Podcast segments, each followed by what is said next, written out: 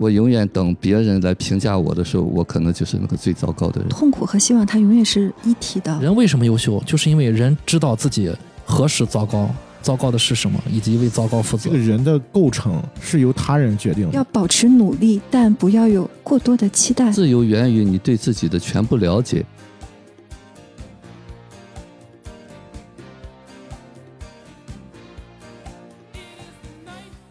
人生如戏，无所戏观。大家好，这里是明影派，我是太平角 Chris，大家好，我是夕阳。我是玉哥，大家好，我是九零零。欢迎各位来到明影派。今天我们想聊一下一个奥斯卡最佳外语提名的一个电影啊，二零二一年的挪威剧情片《世界上最糟糕的人》。这部电影的导演是约亚希姆·提尔，也是这个拉斯冯提尔的一个远房亲戚吧，算是。远房亲戚。约阿西姆·提尔，但实际上在奥斯陆，在欧洲也是小有名气啊。他也是这部电影的联合编剧。嗯，嗯他算是一个新晋的一个青年导演吧，也算青年吧。嗯因为这个这个电影应该也是是他第三部还是第四部电影？嗯，这部电影的女主是林娜特·赖因斯夫，她凭借这部电影拿到了去年的戛纳影后啊，新科的影后。另外，这部电影也入围了奥斯卡今年的最佳外语片和原创剧本。其实我在搜搜集这个相关资料的时候也发现啊，就是这个女主啊，林娜特·莱因斯夫也是比较幸运啊，在拍这部电影之前，好像是演艺事业不是很顺利。呃，没想到一部电影就拿到了这个戛纳影后。呃，我们先来串一下剧情啊。这个电影的剧情其实它分了十二十二章啊，然后我们就不按照章来去去说了，因为按照章去说可能会麻烦一点啊。嗯，就按时间顺序。对对对，在挪威的奥斯陆啊，三十岁的女主朱莉正在医学院学习。在这个信息爆炸的时代，朱莉越来越厌倦了医学，而是想要学习内在的东西，所以她的专业从医学换到了心理学。没过多久，她又选择了做摄影师。身边的男人从最初的男友换到了自己的心理学老师，又换到了合作的男模特，不留后路，没有犹豫。同时，她开始在书店兼职打工。在和男模特一起参加的聚会上，朱莉认识了奥斯陆小有名气的漫画家阿克塞尔。激情过后，朱莉决定和阿克塞尔在一起了。阿克塞尔比朱莉大了十多岁，但两人情投意合。两人一起去看阿克塞尔的老友聚会。阿克塞尔想要更稳定的关系，但朱莉却还没有想过这些。她不想要孩子，因为朱莉成长在单亲家庭。朱莉的三十岁生日到了，阿克塞尔陪她回朱莉的妈妈家过生日。事实上，父母离婚后，朱莉的爸爸就很少露面了，连朱莉的生日也因因为各种借口没有出席。父亲已经有了新的家庭和一个女儿。朱莉写过一篇文章发给父亲，父亲也因为各种原因没有打开看。朱莉非常失落，但她从未对父亲表达什么。相比之下，阿克塞尔对朱莉的文章表示称赞和鼓励。阿克塞尔甚至对朱莉父亲找蹩脚的借口愤愤不平。朱莉和阿克塞尔的同居生活日复一日地继续着，她看着努力工作的男友，渐渐觉得自己暗暗淡无光。在一次阿克塞尔的漫画发表会上，朱莉感受到自己和宾客们格格不入，呃，仿佛是活得像是伴侣人生中的配角。失落的朱莉离开了去呃发表会，在回家的路上闯进了一个派对。她在派对里放肆的喝酒、跳舞，和别人搭话，这吸引了一个男人艾文的目光。面对年轻奔放的艾文，朱莉很快动心了。她决定奔向也有另外一半的艾文，并和男友埃克塞尔分手了。新男友埃文在烘焙店工作，朱莉则继续在书店打工。她发现男友埃文关注着前女友萨尼瓦的社交账号，不过这仿佛没有影响两人如胶似漆的新生活。朱莉觉得自己和埃文在一起的时候可以自由地做自己。圣诞节过去之后，朱莉在书店偶遇前男友阿克塞尔的朋友，才得知阿克塞尔查出了胰腺癌，而且是晚期。回到家里，男友埃文无意中从垃圾桶看到了朱莉以前写的文章，本来夸了几句，却没想到被朱莉莫名其妙的批评了。呃，与此同时，从来没有想过要孩子的朱莉发现自己怀孕了。朱莉来医院探望前男友阿克塞尔，两人一起在医院吃饭、喝咖啡、聊天，好像又回到了平静的好时光。朱莉第一次把怀孕的消息告诉了另外一个人，阿克塞尔对朱莉说：“我从没怀疑过你会是一个好妈妈。我看到你怀疑自己。如果说有什么是我后悔的事，那就是我从没让你看到你是一个多么好的人。”朱莉听到后哭了。回到家的她把怀孕的消息告诉了男友埃文。又过了一段时间，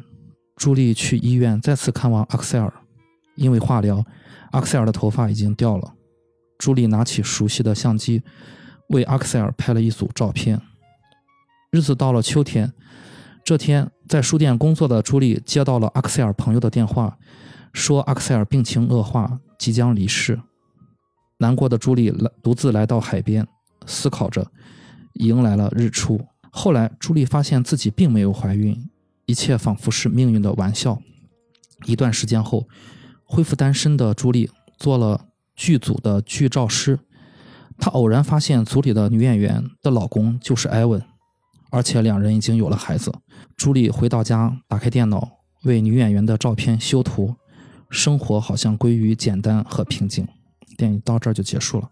嗯，嗯，这个剧情串完之后，我是特别想问一下，同事在剧组做过剧照师的夕阳同学，看完这个电影之后有没有什么感受啊？其实他那个 拍剧照拍的特别的那个不正规，我看的时候就在想这个事儿，电影艺术创作嘛，不正经。就在这儿待着。电影艺术创作就给给观众给看明白就行了。对，就是现场，其实你摆拍其实是一个嗯最后的一个手手段吧。嗯尤其是当已经表演完了，你还让演员在那待着，给你给你表演拍照片啊，就是本身这个事这个事儿，在大部分的剧组是不太可能发生的。嗯，但是你看这个不重要但是但是你看编剧这么写之后，我们观众反而好理解，因为他拍拍完照片，马上女主呃那个女演员就出去引出了艾文的剧情嘛，这个就很流畅了，对于观众来说。对，因为那那个情节就是为了让他去跟那个女演员有一个交流嘛，啊，然后包括后面看到那女演员就是抱着孩子跟她的那个前男友部分，就是我只是 插个题外话，但是我觉得那个地方也有一个可能，就是他不满意那个导演那样调度，就是他觉得那个特可能有点夸张，他喜欢让那个后后面那个比较自然的表情，所以他当时给了他一个镜头，他蹲在那个地上，举起相机又放下，可能也可能是故意不拍，这个不重要，不不重要 不重要，嗯，反我都没注意那个是女主角演员。啊，你说那个最后抱孩子那个？啊，我没注意这个，我光以为是他看到他结婚有孩子了。嗯我今天又快速的捋了一遍这个片子，我才发现，我一开始也也没太注意，注没注意什么？就是那个最后，呃，我以为他只是看到她前男友，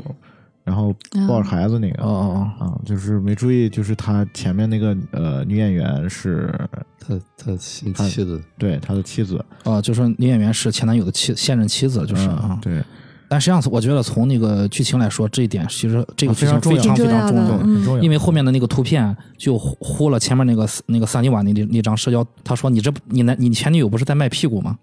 嗯，他对应了前面这个女主对于这个呃前女男友的前女友的反应，对，嗯，就是就是有一个我我个人觉得有一个对比，嗯。他之前其实好像没有什么事儿，但实际上他是有点吃醋的，但后来你看结局，他可以安静的坐在自己的座座位上，在家里面努力的工作着，嗯但是我觉得那个情节他其实还是受到了一些震撼吧，嗯。就是一方面是他看到了，哎，他原来那个埃文德就是他这个前男友嘛，嗯，就是变成这怎么变成这样了，啊，就是一方面是惊叹于他这个埃文德的这个变化，然后另外一方面女演员在某一些调度上面你也能看出来，嗯，啊，她跟呃女主有一种镜像的感觉，对，是的，啊嗯，包括就是他们两人面对面对话的时候，嗯。啊，他说你就把我当成那个男主角哈、就是你来表演，其实会有这样的就是感受传达给观众，所以他看到那一幕的时候，其实有一点很复杂的情绪嗯啊，但是导演没有没有停留在那个地方啊啊，给了他就是让他回去整理照片，然后就是给了一个相对比较开放的一个结局吧，这一点我觉得处理得还蛮蛮有意思的。呃，那个于果老师呢？这部片子我应该是挺长时间，刚出资源的时候看过啊，看过就印象挺好的。我对北欧一些电影还是挺喜欢的。嗯，我记得当时于老师还发了朋友圈是吗？对对，嗯，但是后来我又前两天又和孩子又重新看了一遍哈，很多细节，包括这个你最后说的这个我都没有注意到。嗯呃，其实还整体来看，它这个电影，我觉得还是呃有有些比较深刻的一些理解吧。嗯啊，就是对人性的这种反应吧。其实他这个起这个名字，好像也是让很多人去会想去看这部电，影。是。对，但是最终啊，可能个人有个人的答案吧。嗯，玲玲姐呢？嗯，我看的挺高兴的，没有抱着任何期待来看。看一半的时候会觉得，哎，会不会是，呃，是要揭露他很多创伤啊什么？但是看到最后呢，我觉得我心情一直特别平静。然后呢，我还觉得挺温暖。我也不知道这个东西从从何而来，就觉得你看这个女人，她一直在换男友，她也有啊、什么出轨呀、劈腿呀，然后她也不知道自己要什么呀，她也怎么怎么样，但是她还是这么就是不断的往前走着跑着，不断的试错。然后我看完，我当时就正好是昨天晚上嘛，刮着大风，我就觉得挺好的。就是什么事儿你想干，你需要你就去试一试，然后就是这么一天一天一天一天就这么过。然后我觉得这个存在本身就是意义，嗯，这种经历啊、体验啊，这就是意义，不用去就是说。就是你刻意追寻的，可能不一定能追寻到，但是在这个过程中，一点一滴，最后也都是很好的。嗯，我们这次聊这个电影，其实也好，除了奥斯卡入围这些呃细节以外，还有一个原因，就是因为其实这个电影大家能看到之后，群里面啊，就是我们的群里面好多的影迷们都在讨论这部电影，然后很热烈的讨论，大家都想去去听这一期节目。嗯、其实在我看来，这个嗯、这个大女主的电影，这个女主的这根线好像比较清晰啊，啊、但是好像里面能激起大家这么多的讨论，必然里面有很多的一些深层次原因，比如说有我们这个信息时代的一些一些东西啊，可能有男权女权的东西。所以我今天在串剧情的时候，可能隐去了一部分剧情，嗯啊，比如说女主在那个圣诞节的时候，在那个健身房，她看到男友在那个电视上和那个评论家骂起来了，那个啊，我有一些东西我就那段省去了那。段情节是我最喜欢的一段情节。好吧，你你一会儿可以聊一聊啊，一会儿聊聊啊。我们现在就是呃，针对于这个心理学部分啊，嗯、就是我来是先先起个头，就是呃，我们可以看到电影的开头，朱莉总是在频繁的换专业啊，嗯、就是好像像无数个呃，可能是。在上大学或者大学毕业之后，大家会有一些迷茫，对于大家自己的未来的方向，啊，有人说可能北 北欧的福利好，他可以换换专业，但实际上朱莉她这个人物的性格就是这个聪明。啊，她其实她是非常聪明的一个人，因为她学习成绩好嘛，呃有很多这种情况，就是学习成绩好，自己报了一个分儿高的专业、啊，但是实际上自己还不知道要干什么，嗯、就你们怎么看朱莉会在频繁的换换专业这个事情？这为什么呢？嗯，我觉得他有一句台词其实点的挺明白的，嗯。就是就是在他那个章节开始之前嘛，然后他就等于说是，其实他这个电影他类似于模仿了一一个短篇文章的一个感觉、啊，就是呃很像是女主自己写了一一个东西啊，就是对。她自己写了一个呃小的文章，嗯。然后然后自己还写了一个小的序言，然后这个在这个序言里面就是就是他呃在其其实用旁白的方式去解说了这段蒙太奇嘛，我记得有一句台词就是他在一开始是他选的是医学专业，然后学着学着发现自己关注的是肉呃就是灵魂啊，嗯，思想，对、嗯心灵嗯啊，而不是这个肉体。然后就就回去跟他妈说，我我得我我我想学心理学。然后他妈说行，你去吧。然后他就好像是到了奥斯陆了啊，就是一开始在在应该是在他们老家之类的，嗯嗯，然后去开始学那个心理学。然后学着学着，就是突然那个自己翻手机的时候，翻着翻着翻了一张照片出来嗯。啊，然后哎，突然觉得自己原来我一直是一个就是对图形好像很很很敏感的一个人啊，对构图啊，对美学啊，对我是一个嗯。图形人哈、然后就又又跑回家去，然后跟他妈说，我我想学摄影，然后他妈就是愣了一下，嗯，就是反正你你开心就好，嗯，你开心就行，嗯，然后他有一个比较对女儿比较自由、嗯比较开放的态度，对，嗯对就在这个过程当中，尤其是他从去奥斯陆学心理学，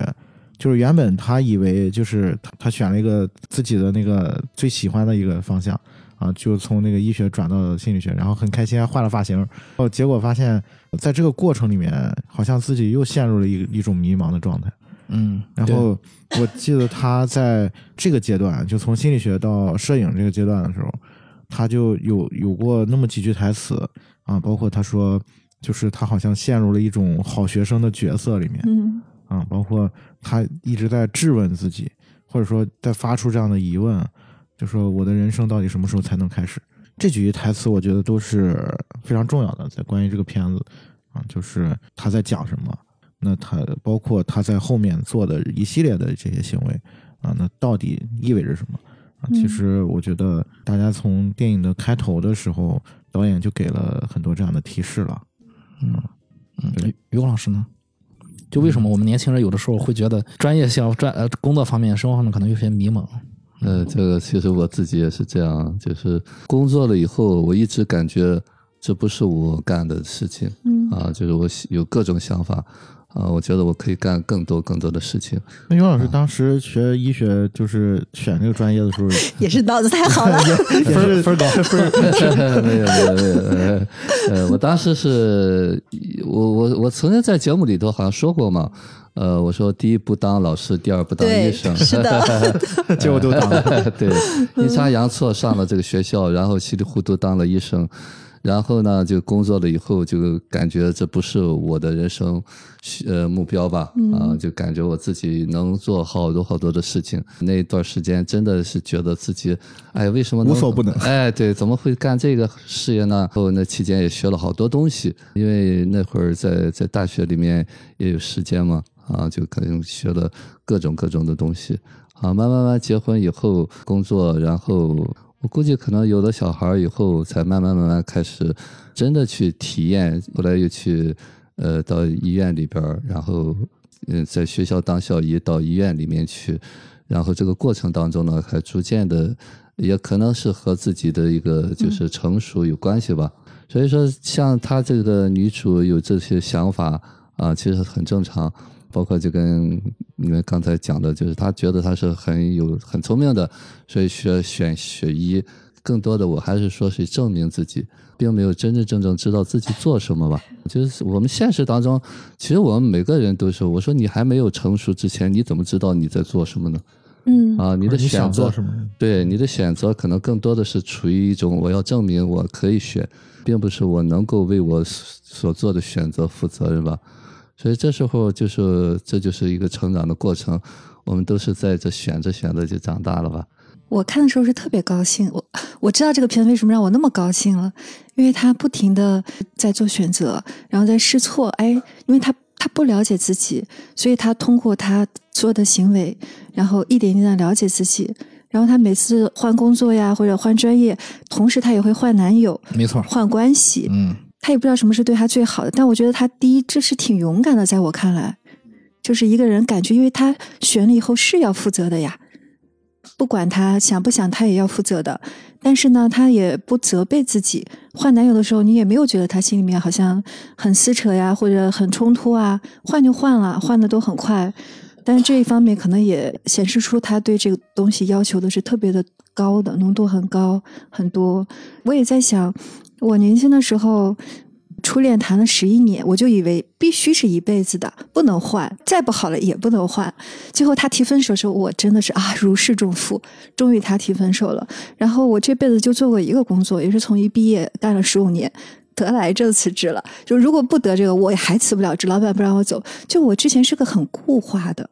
就是这件事情我一干了，我就要一直干下去，我都没有想到我还我还可以选择，所以我很羡慕他。也就是说，莲姐，你你感觉嗯你自己是那个女主的反面儿？对呀，所以我看的那么高兴。我觉得就是她有这种很蓬勃的生命力，她的生命需要不同的养料，她在这儿吃一点儿，那儿吃一点儿，走走停停。然后她每次奔向新生活的时候，她都是跑的，就是都会有一束光照在她脸上。她也经常会去看天空啊，或者怎么样啊。所以我觉得她甭管她是三十、四十、五十，她可能都会这样。这个是让我觉得很自在、很好的然后我发现，就是我嗯突然想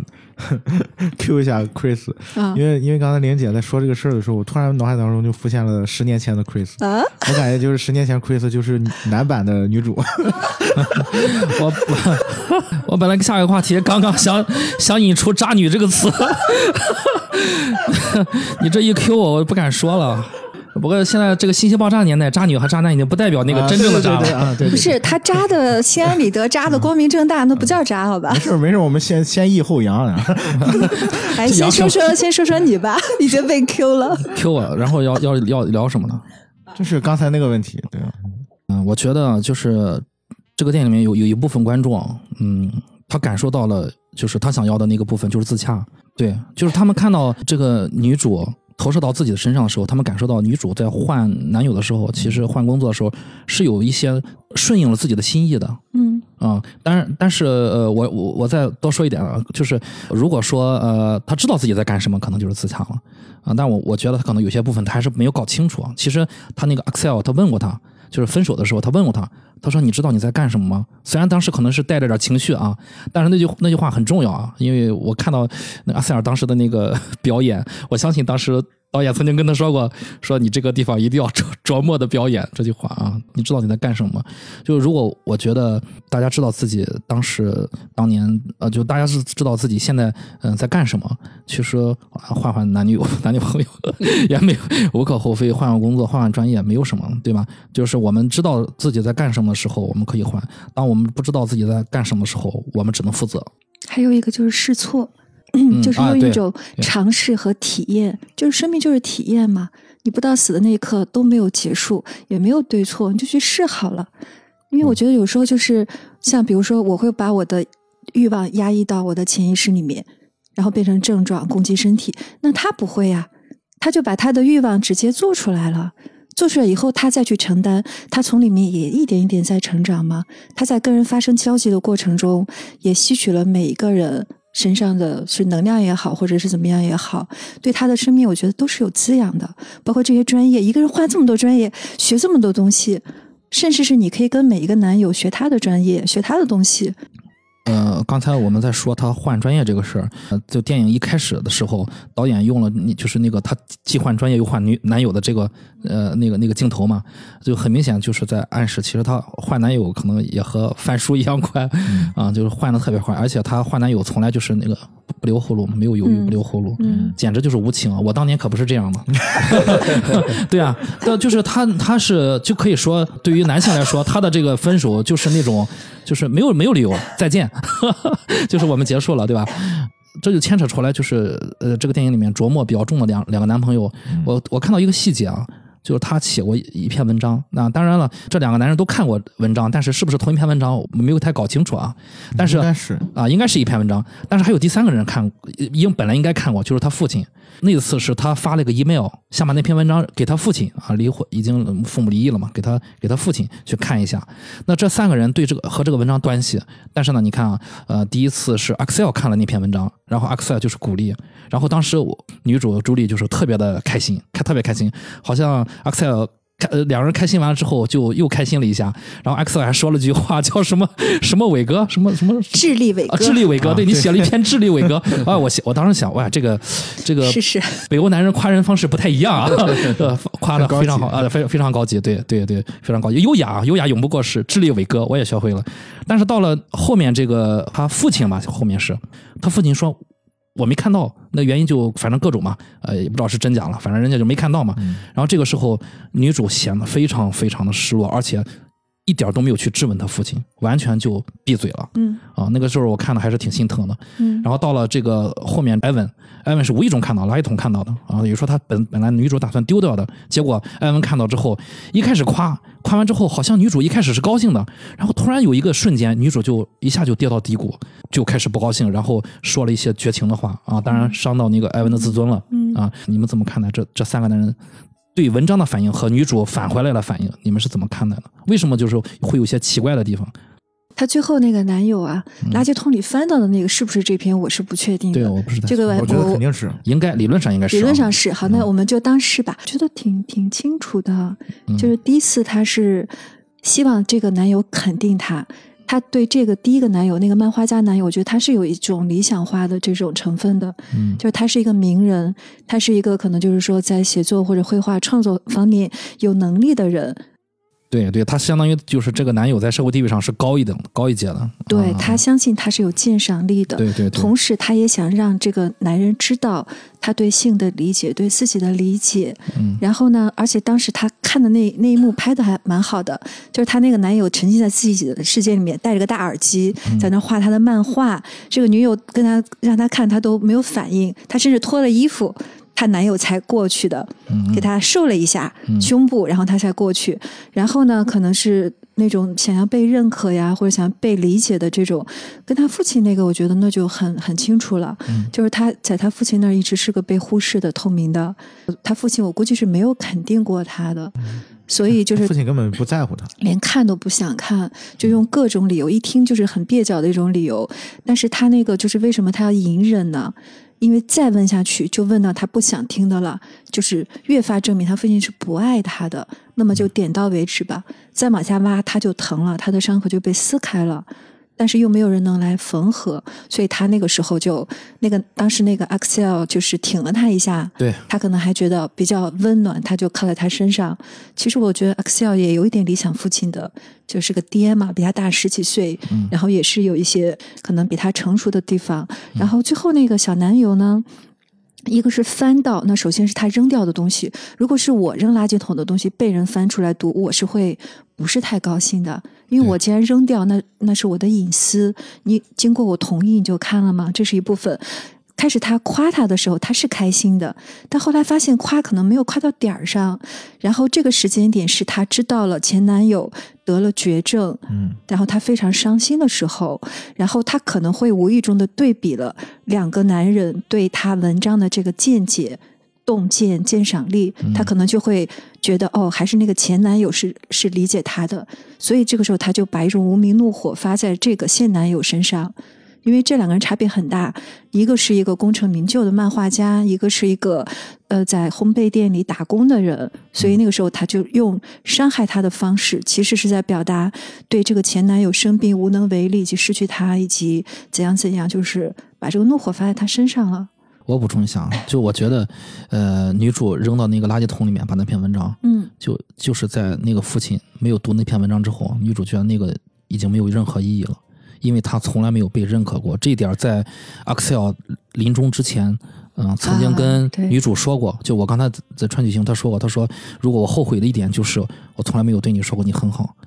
女主好像就缺的可能某一部分啊，缺的是这个啊，那一部是这个剧里，反正我是唯一流泪的，就是那个地方，就是嗯当男主要死的时候，对他说出这个话。我我当时想的是，呃，很多人他为什么要一次次的去重复他的伤痛？他其实就要演给所有的人看，就是我真正痛的那个点，到现在还没有人看到。既然你们没有看到，我再演给你们看，我再演给你们看，直到有一天，终于有一个人到了那个位置。然后理解了他这个痛点，并且用满怀深情的，就是同情的这种心态告诉他，那个点才能被融化掉。因为他他说的是，我最后悔的是我没能让你看到你有多么好。没有多么好，对，这里面不仅是承认了他是那么的好，还承认了是我要让你看到你有那么好。嗯嗯，就是说，这还有一个关系里的互动，在关系里去承认他，我觉得这是一个无比的，而且这个人已经快死了，就是你对我是如此的重要。嗯，这个时候，女主得到了她这辈子最想得到的，就是她在一个人或者男人这里，他是最独特、最重要的，而且是好的，他也要证明我是好的，所以我觉得那个特别特别重要。嗯嗯嗯，对我再补充一点，这三个男人分别是 Axel 是先出现的，看了文章，然后父亲没看文章，然后 Evan 偷看了文章。然后第一次 Axel 看看了他那篇文章之后，当然是给予了肯定，给予了肯定之后，女主简直就是心花怒放。嗯，但是，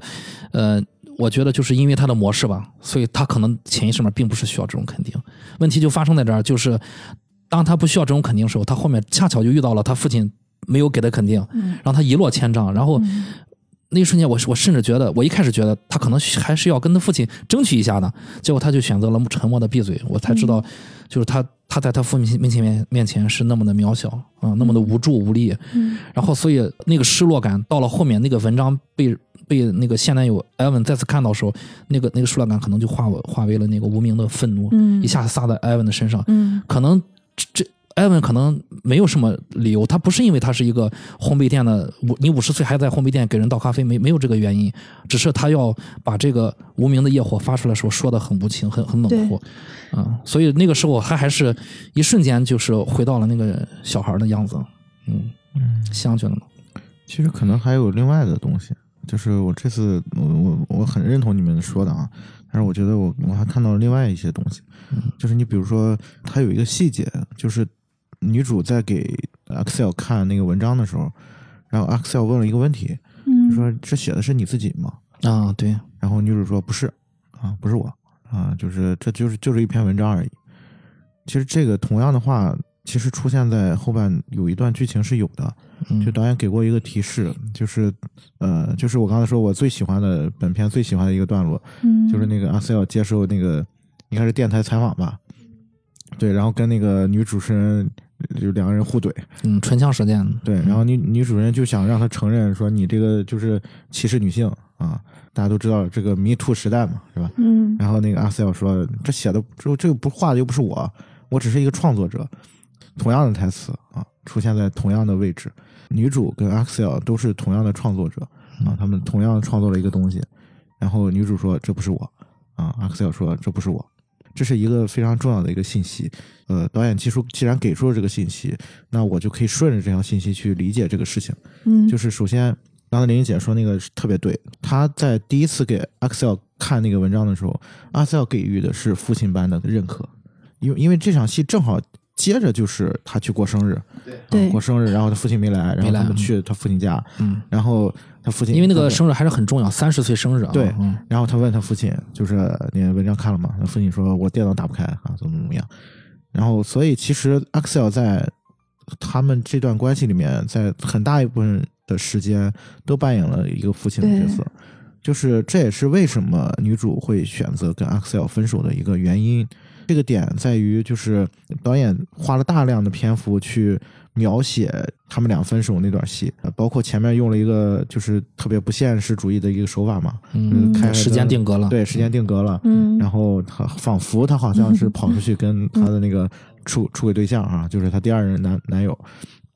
去去交友交流了一下，嗯，然后回来就决定分手了。那段拍的很好啊，我很喜欢，嗯，对。嗯然后其实我我觉得在那一时刻，就包括他后面他跟那个 Axel 有很多大量的交流嘛，说了分手之后，嗯就是之间关于彼此的关系产生了很多对话，然后甚至包括他们俩还打了个分手炮，是吧？嗯 而且那场戏非常重要的落点落在了一个呃，就是不能播的镜头上面啊，嗯对吧？就是女主女主离开屋，然后一闪身，嗯，就 Axel 全裸着，就是正面全裸的面对了观镜头，啊，就是这一切的这这些镜头，其实都在暗示对。Axel 这个人物他本身代表了什么。嗯。包括那场戏，我觉得很重要的一个信息是让我感受到，就是女主突然意识到，就是这个人他在大部分时间都扮演了一个父亲的角色，他给予的那个需要是他需要的东西，确实确实是他需要的东西，但是他觉得在在 Excel 的这个身边，他其实是没有办法成长的，没有办法就是摆脱他父亲带给他的阴影的。呃，这是这场戏给我的那个很强烈的感受。可能女主到那个那个那个阶段，我不知道她有没有意识到，反正导演是意识到了。嗯，就是呃，这个包括他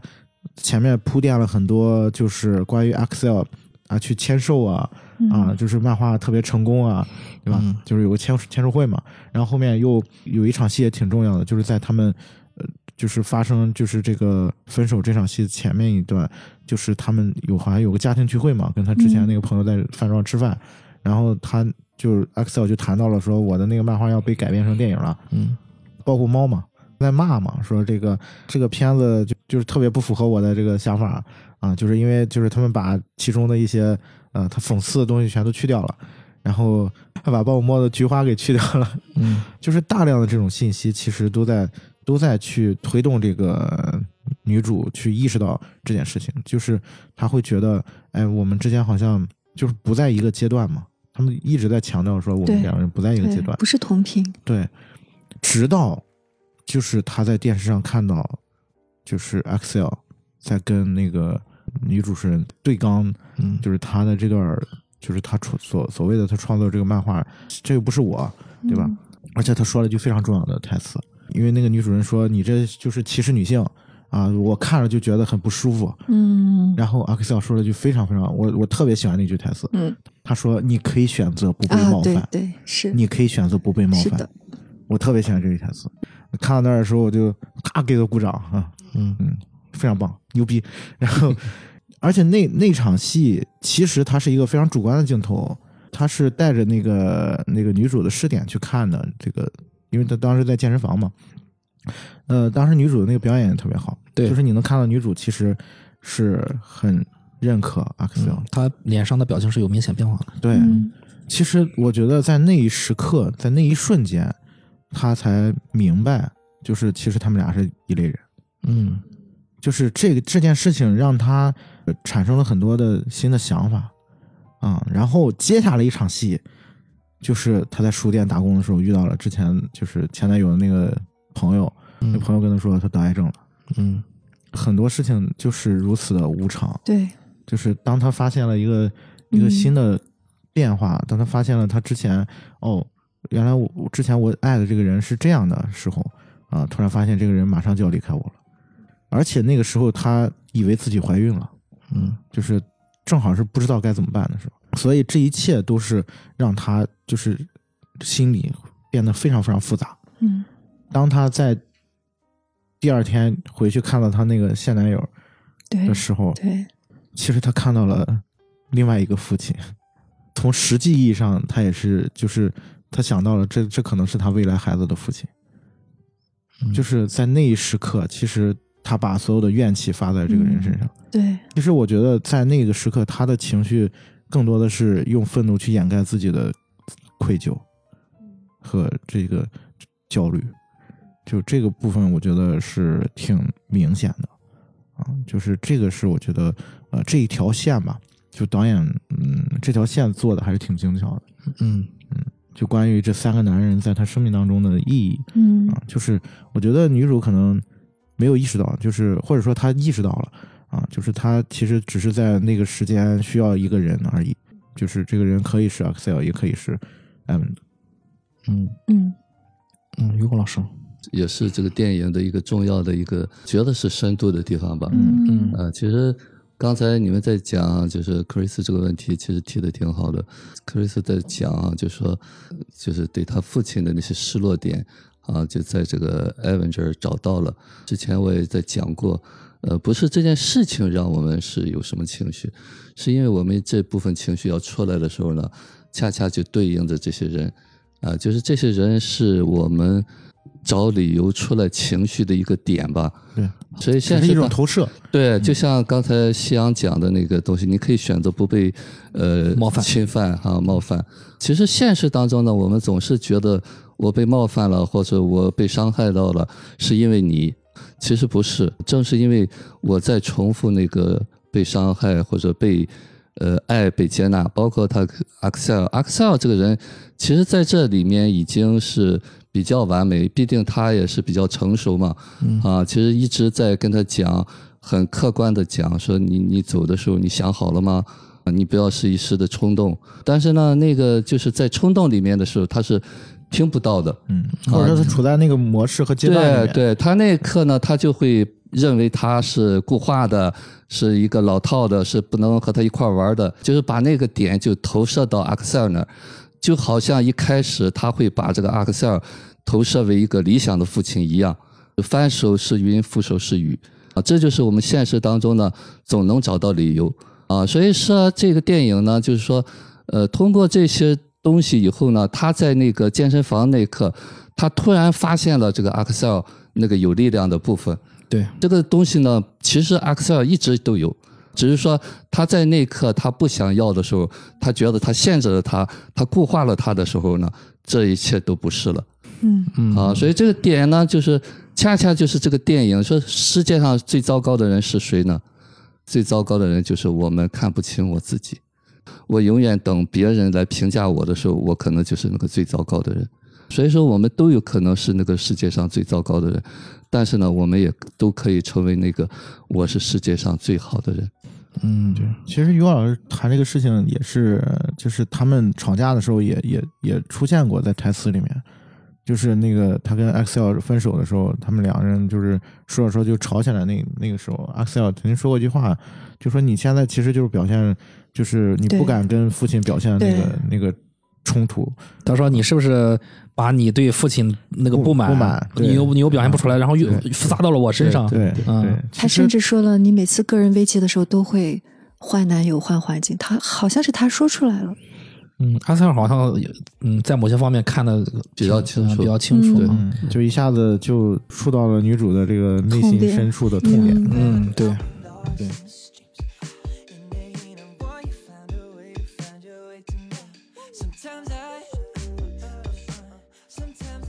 其实阿克塞尔在第一次和女主见面那一晚上激情之后，他说过一个很重要的话，让女主回心转意，做了他女朋友。嗯。阿克塞尔跟他说过，说我比你大十岁，然后我喜我想要就是 settle down，就是安顿下来。你你现在就是你可能还不知道你要干什么，所所以说激情归激情，但是后面的生活，我觉得那个时候了再选就。我觉得那我觉得那时候 Excel，因为就是 Excel 好像还就是比较君子吧。啊，就是说，那就那个话听起来很渣男，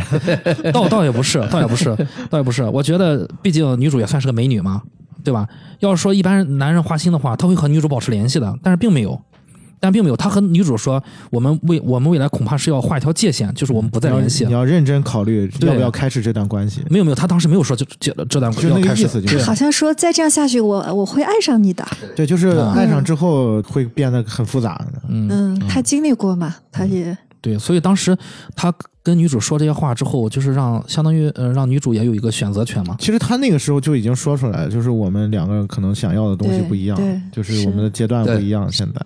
他已经提前预示给他一个警示了，但是在那一刻呢，就是我们那个阅历啊、成长不到那个状态的时候，我们听不到，这就是成长的过程。所以我们必须要接受，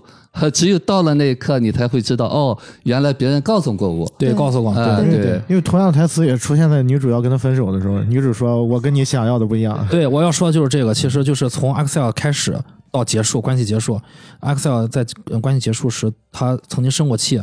但是后面他们慢慢平静下来说，Axel 跟他说过，说你可能不知道你会错过什么。嗯，我相信很多年轻人在分手的时候都对对方说过，但那个可能和 Axel 说的不太一样。Axel 说的最后就一语成谶，就就就发生了。女主最后好像在健身房之后，她意识到了一些问题，但是再回去的时候发现，就是嗯，她得病了。但是呃，有一段戏还是挺温暖，就是他俩聊了一天之后，嗯嗯，他们俩躺在床病床上，嗯就是他俩就是拥抱着，那个时候就感觉到两个人其实，嗯，是不是男女朋友已经不重要了。那个就是在 Excel 跟他说的那句“我后悔没让你感觉你那么好”，嗯。那个女主的表情就是从那个啊，我终于等到这句话，然后就是笑得特别开心，一边哭一边笑，然后就下一幕就是他们俩都笑着躺在那儿，然后他把手放在自己的肚子上，把那个男生的手，但是这个时候男生说，Excel 说啊，你当时是不是先认识的那个人才跟我分手？这个女主的笑容瞬间消失，然后就起来一个背影对着他，他就开始防御了，然后他就把手背在后面，就是叉着腰这样，就是嗯，说我害怕或者怎么样，又又回到了这种。嗯，不过我觉得那个时候女主是还是比之前要勇敢很多。分手的时候，女主可是斩钉截铁说没有，连思考都没都没有说。她说你斩分手的时候，她说你是不是劈腿？她说没有。嗯，但是在病病床上那那那场戏，阿克塞尔说你当时是不是已经认识了现在这个男朋友？然后女主起身之后说没错，我当时害怕。他分手的时候，这个女主是呃，理由是呃，Excel 呃，一个是他们要的不同，一个就是你总是在定义我的感受，嗯。我只是想表达我的感受，你总给我分析，你靠着分析别人，你获得你是强大的，而我比你弱小，就这点其实我觉得也是一个真实的原因，嗯。就是之前他做了很多铺垫。比如说，就是要孩子这个事儿上，女主说我不想要，那你为什么不想要？或者你到底想要什么？他不停的问他，但这个女主现在这个发展阶段还没到那个时候，她确实也回答不了，她就会觉得我是在一个压压迫下，我根本不想做的事情，你硬要我做。啊，刚才说的本来是说为什么不承认出轨这个事儿，因为说实话我没有这种经历，我不知道，但我相信大部分人应该都不会承认吧。嗯其实重点在于，就是他后面说了一句话，嗯就是他说这个人跟我跟你结束关系没有关系。并不是因为这个人的出现而这是真的，这这是真的。肯他之前其实就已经有那个，但是就是可能没有一个就是就是这种契机出现的话，他可能没有这么这么。他就会结束的很痛苦。现在他结束的时候，他是不痛苦的，他是大步流星的奔向新生活了，痛苦就留给那个人了。可我觉得是这样，他用了一种让自己更舒服的方式来抛弃一个人或者结束一个关我觉得系。林姐说是对的，包括其实就是他，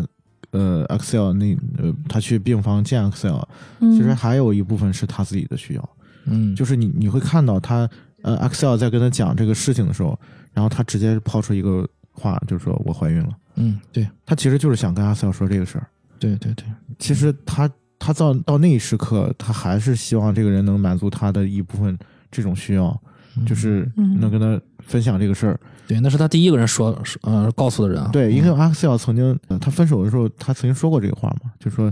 可能没有嗯再再没有一个人会像我们之前这样交流。但是实际上，我就补充一下，嗯、他其实 Axel 具体问的啊，不是出轨这个词，他说咱们俩分手的时候，你是不是已经认识那个人了？认识现在是认识，因为呢，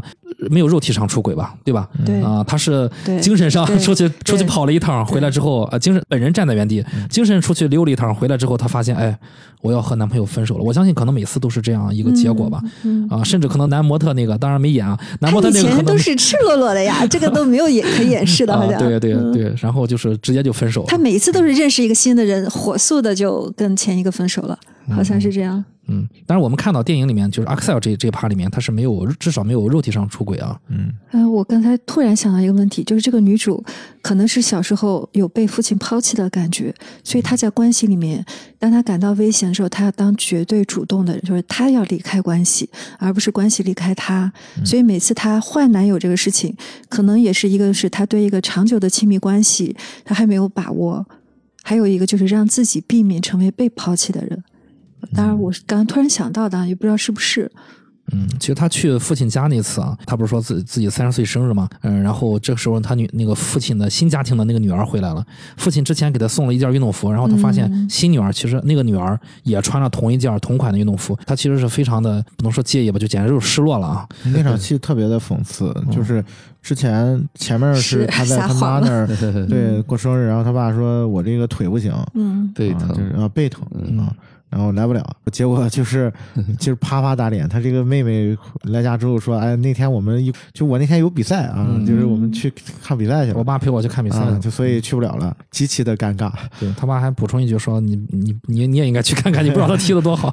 ”对，渣女是有原因的，有遇上老渣男的父亲。对，而且我觉得那那场戏导演就是设计的还挺鸡贼的，就他一上来那个就是前一场戏就是他在他妈妈家就是过生日，嗯，过完生日之后，接着那个呃换到这这场的时候，上来就是他爸在那说啊，我这个前列腺又怎么样了，我怎么怎么，就是一直在说他身体这这不好那不好。嗯，然后女主其实其实直接就就说，哎，那文章你看了吗？这个台词写的还是挺挺有意思的。嗯，嗯而且就是他提到文章这个事儿，我我相信可能是之前那个男男朋友 X 尔看完之后给他一些鼓励吧，称赞吧。是的，他有他觉得勇气了。他觉得嗯这个东西我可以拿给生父去，对对呃，去给生父去去宣一下，去看一看希。望生父肯定他。生父，然后呃吸引生父的肯定啊，结果没想到就出了那么那那么一遭戏啊！既然嗯既然说到这儿，就是你们咱咱们就直接进入他的原生家庭，他和他父亲的一个关系啊，就是你们怎么看待就是他和父亲之间的一个关系？于果老师先聊聊吧。接着玲玲在讲的哈，就是说她害怕这个关系断开，所以她先要抛弃，这是现实当中所有渣男渣女的一个根本的心理原因。他因为害怕这个关系持久嘛，嗯所以说他会反复去换男女朋友。嗯，这真的是这样对，这就是我们所谓的渣男渣女。嗯，因为他太害怕这个走进亲密关系了，啊，因为他被亲密关系所伤过，就像这个女主一样。被父亲背叛我，对，嗯。呃，就是这个父亲的离婚嘛，他俩是很早就离婚了嘛，所以说这个父亲的早早的离婚，小孩会认为是嗯。我不够好，父亲才不留在我们身边，这也就是他一生都会找理想父亲。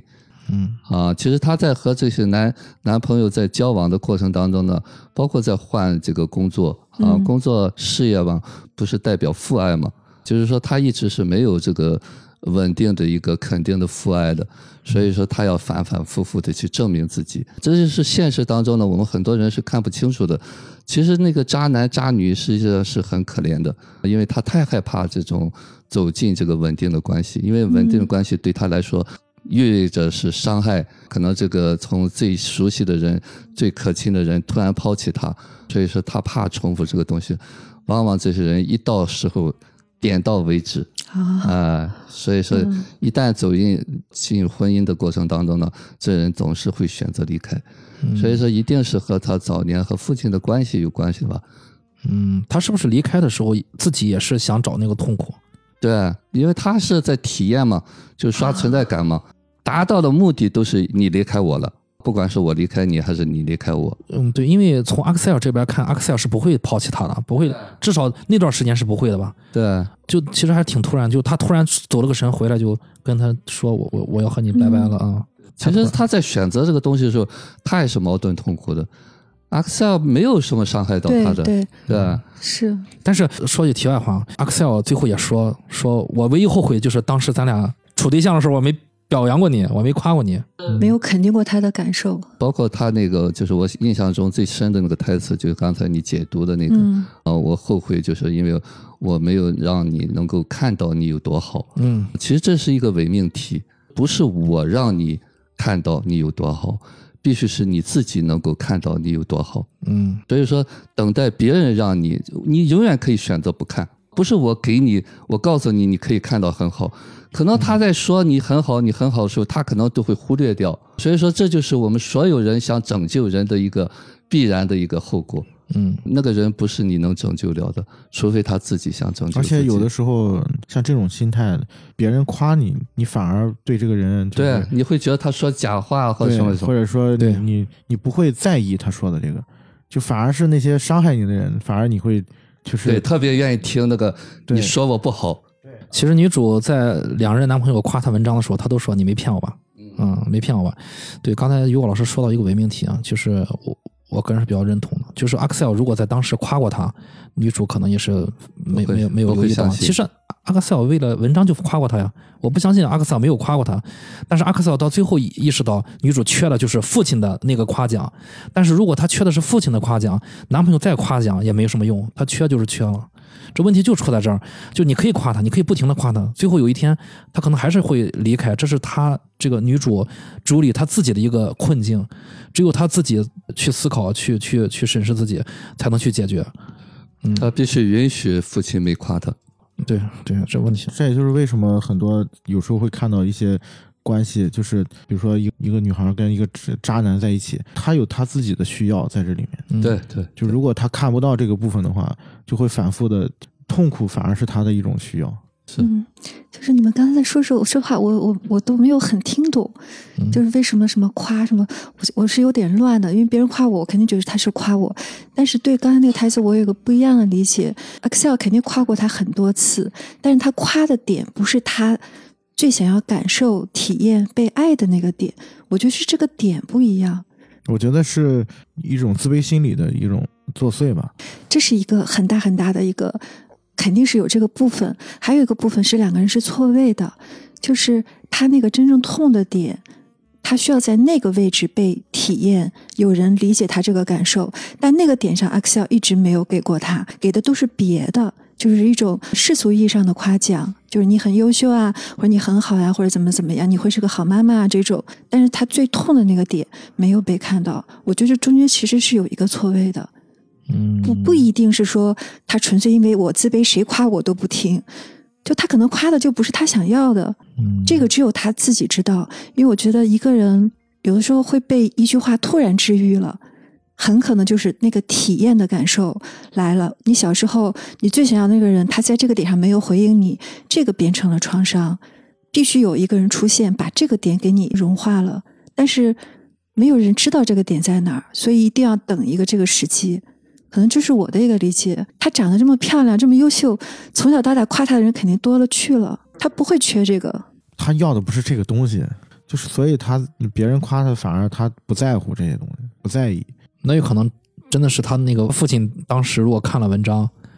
那就好了，我觉得那就好了。那就也也就不会有他这。但是呢，可能就那一次有用，嗯，但是事后之后就像就像那个咱们吃止疼片儿，那一下有用，但是下次你再头头疼的时候，他还会再要。这个问题就来了。他父亲只是偶然间看了那一篇文章，下次他会找到父亲没看过那篇文章的事儿出来，最怕这个。他总是要他想要不到的东西，这就是我们问题所在。就你刚才在说了，我要的那个东西他不给，你要什么？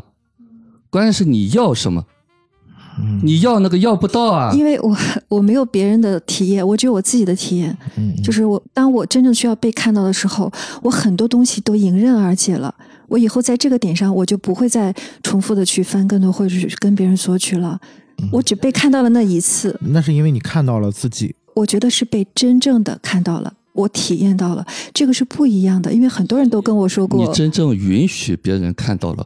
不是别人看到了，是你那一刻你觉得，哦呦，他看到我了。我这一生认识了这么多人，这么多人对我表示过喜欢或者怎么怎么样，不一样的。我觉得这个点是在哪里，我自己是知道的。嗯，玲姐意思是说，Axel 的那那段忏悔啊，所所谓忏悔，就是我可能当时没有告诉你你是一个非常好的人，这些话，Axel 可能某些地方真的是没有做到，有可能。所以他才会说我最后悔的事儿。这个人已经快死了，如果他以前一直做得好，他不会这个时候说这是我最后悔的事情。就他分手之后，他肯定也反思了很多，为什么会失去这个人。所以我觉得这里面，第一，我们都是外人，无从评判。但就我个人的经验，当我某个很痛的点被看到的时候，那个就是浑身的释放，就很多事情就消散了，没有再重复了。但当那个点没有被看到的时候，我用的方式压抑，我不会让任何人知道。所以就是每个人可能都在等待一个真正能看到自己那个点的人，他就不在这个点上重复了，可能别的地方再再重复。如果说有一个完美的 Excel 看到了我们的这些痛点，嗯，如果我们依然感受到了温暖之后，依依然迈不去这个坎儿，怎么办呢？我们还需要更多的 Excel 完美的 Excel 看到这个人这一生每一天都是在生活的，每天都会有变化。人是多么复杂、善变、多样的一个东西，嗯就是没有一个答案可以在那里等着解决所有的问题。我觉得无所谓，你一个一个来嘛。你这个点让你特别特别纠结难受，那这个点解决了，你不就爽了很多吗？自由，就你身上的枷锁解掉了这一层，还有别的，但你有可能后面你就开始变得自己去解了。但是最固着最深的那个点，可能是真的需要契机，否则它就会一再重复，一再重复。这是我个人的体验，嗯嗯嗯，不不代表对别人有意义。没错没错没错，就对对连连的确是说了很多很多人的那种感受。嗯因为这是我们真实的感受和需要。当我们表达的时候，我们是希望别人能感受到我就是这样的。比如说，当我看电影，我怎么看呢？我是把自己打开，用我个人的世界去贴近那个主角的世界，让他经历的事情在我身上流过去，我去感知他。这个时候，我是没有办法评判他的。仅仅是让他流经我，这个女主角感受到的，我一部分是能感受的，这部分不完全是我投射的我自己，有一部分真的是她的，但前提是你要相信她主观世界的感受。一个人最痛苦的是，我主观世界的感受没有人听到，大家会告诉我规则、道理、目标或者人生应该如何，没有人关心我是不是真的就这么痛苦。所以我觉得这是一个需要被融化的点，需要被理解的点。我们都说我们要看见别人，理解别人，怎么看见，怎么理解？你要理解的是什么？他客观存在的事实，还是他主观感受到的世界？反正这是我的感受。当我主观的世界被感受到的时候，我想融化全世界，真的就是那种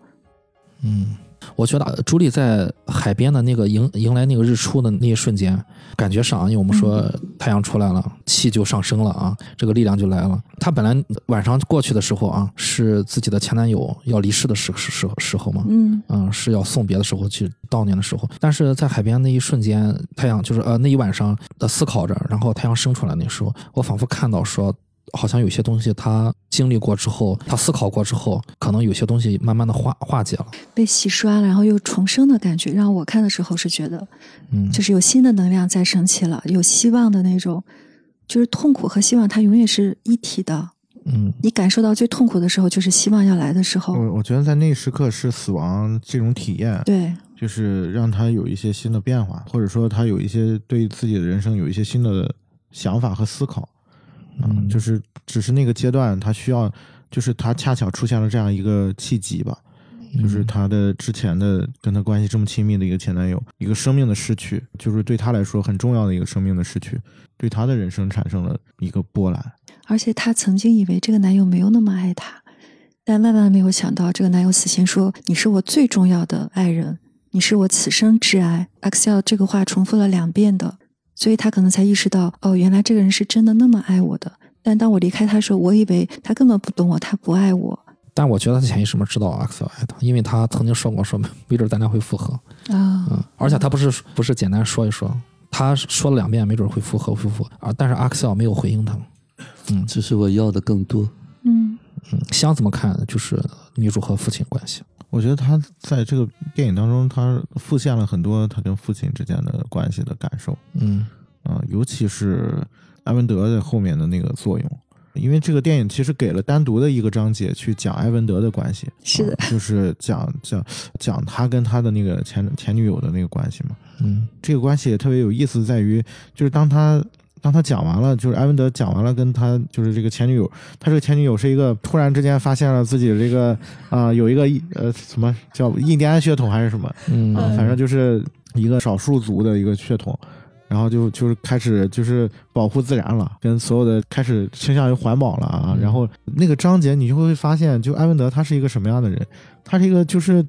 就是依附在他的这个关系里面的一个人。是当他结束了这个跟那个前女友的关系之后，你发现他其实并没有结束。导演给了很多处细节，就他在跟那个女主去相处的过程当中。啊，比如说上街对对对对上街买个什么菜，然后他说：“哎，这个菜不能吃，然后这个是就不环保啊，然后怎么怎么样。”就是他所有的这个人的构成，这个人的嗯塑造是由他人决定的，是由他人建立的。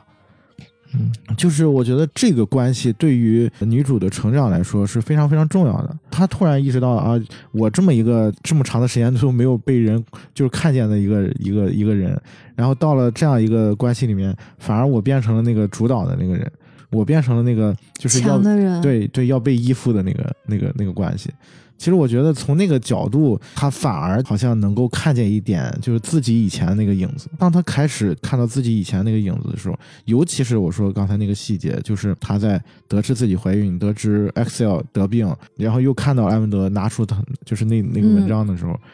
他仿佛真的就是看到了那个年幼时的那个父亲的那个形象。但那一瞬间，我也觉得他有点看到了自己。他说啊，你五十岁还要去倒咖啡吗？其实他自己不也是，就是对他的无名的怒火就发在这个对呀、对自己无能愤怒。所以其实我觉得女主跟她父亲之间的这个这一层关系，更多的反馈在了这个埃文德的身上啊，包括其实他这个电影里面有一个另外另外一个就是比较魔幻的一个情节，就他吃了那个迷幻蘑菇嘛。嗯，迷幻蘑菇，然后就开始出现一些幻觉。有一个非常重要的一个点是，埃文德要给他披上那个衣服的时候，然后他理都不理，然后就坐在了那个地毯上。这个时候出现了他父亲的那个形象，就从自己的下体里面拿出了一个那个用过的那个卫生，应该是我一开始没看懂，看第二遍才知道那是个啥。对，就应该是卫生棉条之类的东西，然后扔向他的父亲。这个部分的那个暗示是非常非常明显的。嗯，就是我觉得从这个角度，你其实也能看出女主对她父亲的那种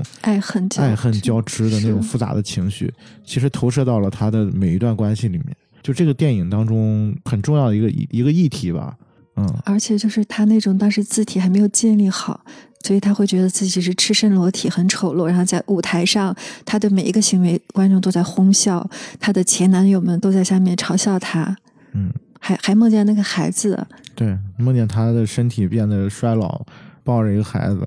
就是所有这一切，我觉得都是他内心的那种焦虑的投射。啊，嗯，包括他跟他父亲之间的关系，就在他人生当中产生的，对他每时每刻产生的这个影响。就比如说啊，就是我没有正儿八经学过啊，就是他那个那个 Bob 猫那个菊花肛门，嗯，那个是不是也有什么含义？有什么所谓肛门期什么的？其实他提到了，他 Excel 在说就是这个电影的电时候，影改编的，其实提到了弗洛伊德，他用了弗洛伊德的那个就是话去转述了这个这个这个事情，他对这个事情的一个理解，就是他说弗洛伊德就是是一个不断修正自己理论的人啊，就是把自己所有病人当做自己研究对象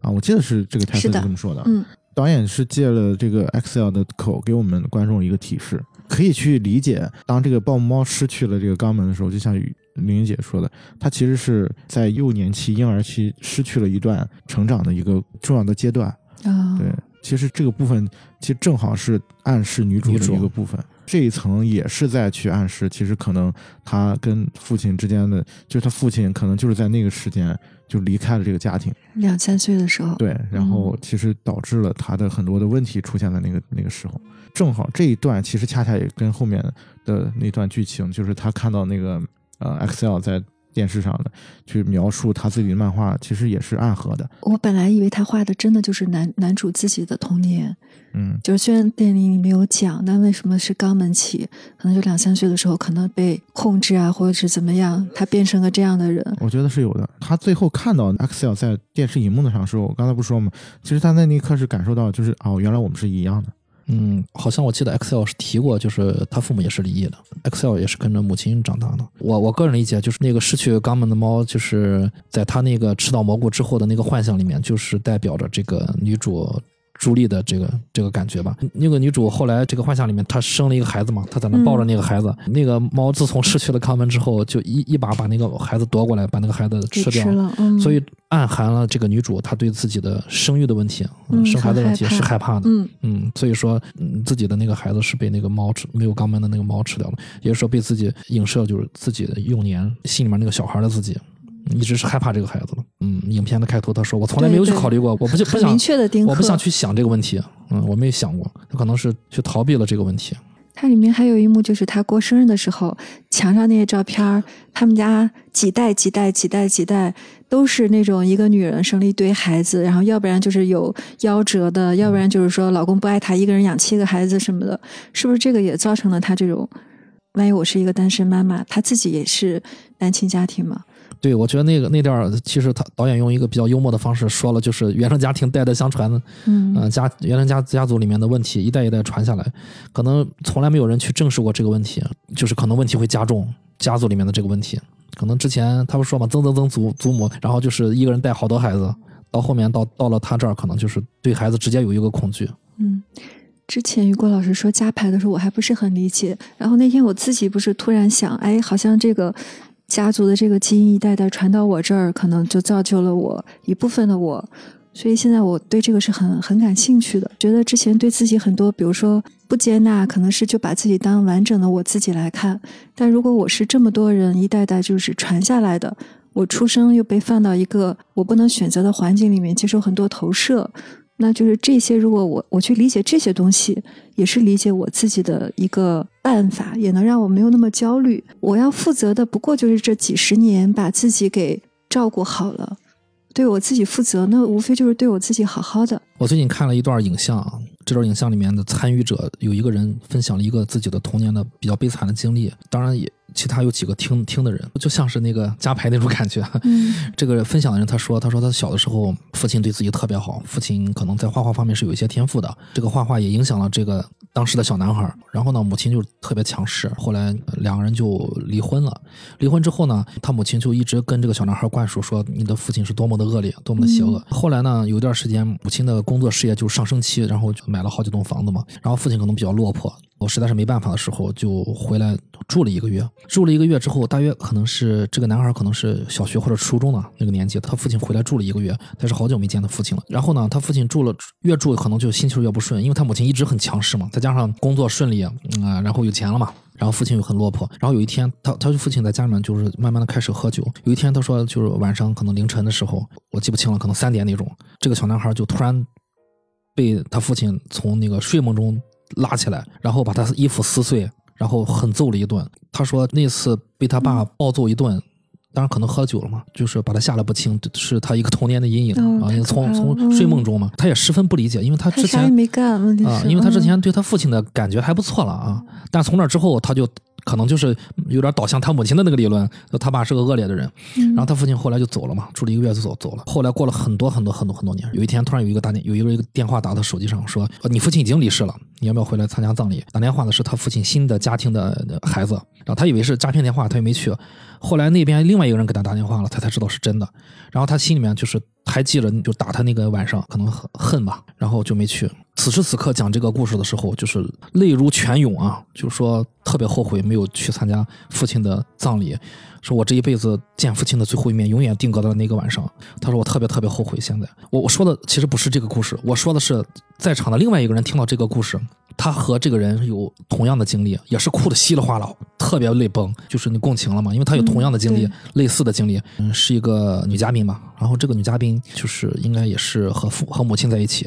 啊，父母离婚之后，母亲吃了很多的苦，但是父亲现在还在世。听完这个故事之后，抹了那么多泪之后，他依然说：“我还是不能见我父亲。不是不能见是不到时候，”咱们是这么期望的，但是他在那时候他不这么想。即便有鲜活的人在面前跟他说了这件事之后，他依然就就是说我我现在没法见我父亲。他能哭得这么伤心，就证明这个点很久没有被这么触动过了。就是他如果不正视这个点，不去在这个点上去主动的去求助或者疗愈的话，嗯，他是没有办法去的。但如果他从现在开始有意的让自己这样的话，也许是可以的。嗯，因为这是真实的嘛，这是真实的，这不是电影。看完之后，我真的深刻理解，鲜活的例子就在你面前，别人告诉你都说，一旦就是这个人离世之后，你你就你后悔后悔一辈子，对吧？自己也被也被感动，然后哭的稀里哗啦，但是落到自己的头头上，问自己可不可以去见父亲的时候，依然说我不我不行，不能见做不，到，嗯做不到啊做不到。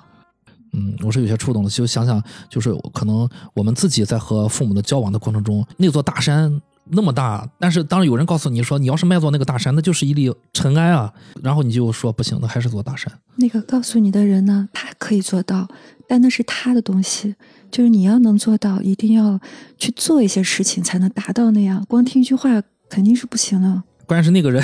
那个人发现，当那座大山没了的时候，地上连尘埃都没有，什么都没有的时候，他后悔了。他后悔当时大山在的时候，他没有去迈过那座大山。听到的人，在场的人还是依然觉得那就是座山，我就是过不去。所以我能理解，就是有的时候大家为什么在某些问题上有有分歧啊？听到我们节目的朋友，大家都是有分歧，因为每个人可能遇到情况不一样。我说这个故事分享给大家，呃，其实是一档综艺节目啊，我推我曾经推荐过。我相信看到这档综艺节目，看到那个地方的时候，大家都会被触动。怎么说呢？就莫让事情发生之后再后悔。非常非常想说一个我最近的一个想法，仅仅是我自己的想法哈，就是我觉得很多人都是说啊，我要修正我的问题，我要在有生之年达到某一种和谐和解。我觉得这个想法没有问题，但问题是你的问题不是你一个人的问题，可能是家族数辈传到你这里，到了你这儿很不幸，你就是处在这一个发展的一个最糟的一个地方，你在这儿可能。只能从躺倒变成看见，可能你的下一代会爬起来，再下一代可能会往前走。就是说，几十年里要解决数百年遗留的问题，不一定是现实的，因为每个人的根基相差的比较大。嗯就是比如说去学习，可能大家差的不大，但是在这种这么顽固的问题，这个男人的父亲会这么对他，他自己肯定也没有被善待过。就是你不能把很多很多问题都放在自己一个人身上。我是要为我自己负责，但我是负的是有限的责任，而不是无限的责任。就这个责任要跟我的能力匹配。如果我做不到，我觉得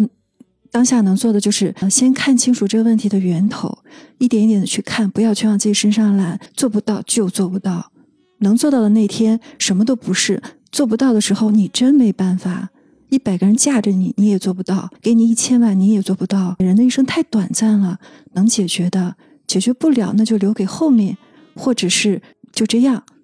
要保持努力，但不要有过多的期待。这是我现在的感受。不要说这个山我一定要翻过去，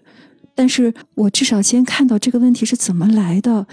嗯，当时我看到那段之后，我想到的就是那个《入殓师》那部电影，男主在最后父亲离世的时候，啊，他一开始也是不去的，不去的，嗯，但是，呃，可能就一念之间嘛，最后决定去了，发生了最后那个经典的那个那个结尾嘛。对，就给大家分享这个故事。但是该发生的都是该发生的，你不去，那这个东西变成一个创伤，将来也是有可能你会对这个工作的。你去了，也不见得你的人生就圆满了。没有一个固定的东西，就是一切就是流动变化的，走到哪儿算哪儿，不给自己这么多束缚，反而可能就一点点解脱一些烦恼。嗯，我依然就是赞同某一点，玲姐说的对，就是我们每个人情况真的很不一样，所处的位置也不太一样。嗯对，我觉得很难，就是用我的自己的去经历心情啊、去去去理解我看到的这个男人讲述他的故事，因为我没有遭遇过这种情况。其实这个就跟呃听众听到我们节目的感受是一样一样，的可能一百个人听到就是我们同样一句话，会产生一百种感受。是，的，嗯，就是我们自己有自己，就像尤老师上期节目说的，